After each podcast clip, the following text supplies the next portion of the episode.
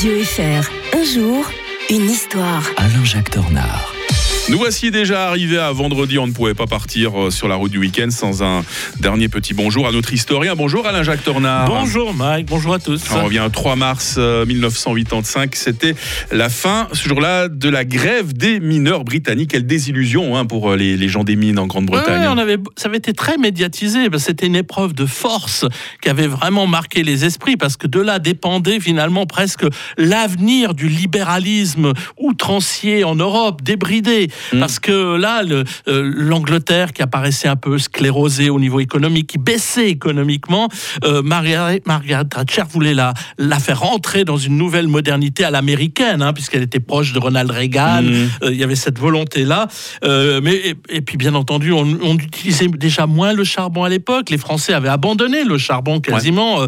et puis eux continuaient avec le, le, charbon. Et elle se dit mais là il faut en finir une bonne fois pour toutes. Et donc elle avait déclenché les hostilités depuis un an. Ça a duré quand même pendant près de un an ce mmh. conflit. Hein. Euh, et, les travailleurs en fait s'étaient prononcés pour euh, cette grève, mais elle avait dégénéré. Il y avait eu des, euh, j'allais dire des batailles rangées, mais il y avait eu des, des, des, combats de rue. Mmh. Ça avait été extrêmement violent. Hein. ce qui ne fait que c'est une grande différence avec les grèves antérieures qui avaient été beaucoup moins saignantes, j'allais dire. Hein. Donc Thatcher euh, bien, euh, n'auront pas. C'est pour ça qu'elle va être appelée, d'ailleurs, par les Russes, hein, la Dame de Fer.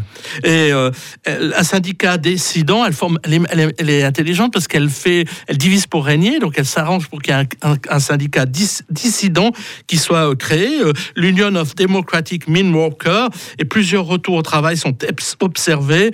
Et après, bien sûr, un an, le mouvement syndical bien, doit avouer sa défaite. Il suspend officiellement les hostilités, mais en fait, il a complètement perdu.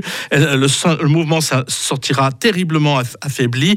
Euh, François Mitterrand aura, ce mot pour Margaret Thatcher. Le président français. Ouais, c'est la bouche de Marilyn et le regard de Caligula. Oula. C'est quand même tout dur, tout, tout dire.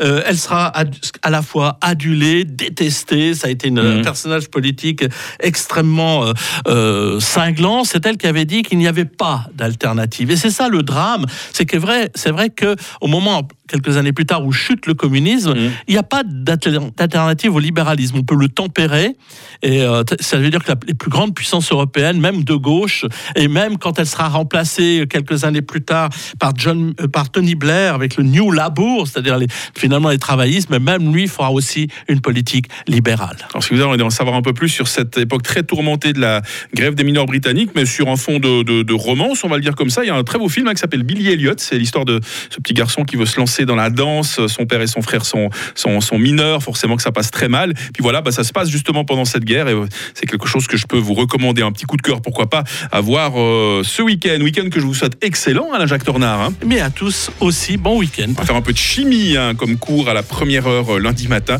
On va vous parler de Mendeleïev et de son tableau périodique des éléments. Tout un programme. D'ici là, bon week-end.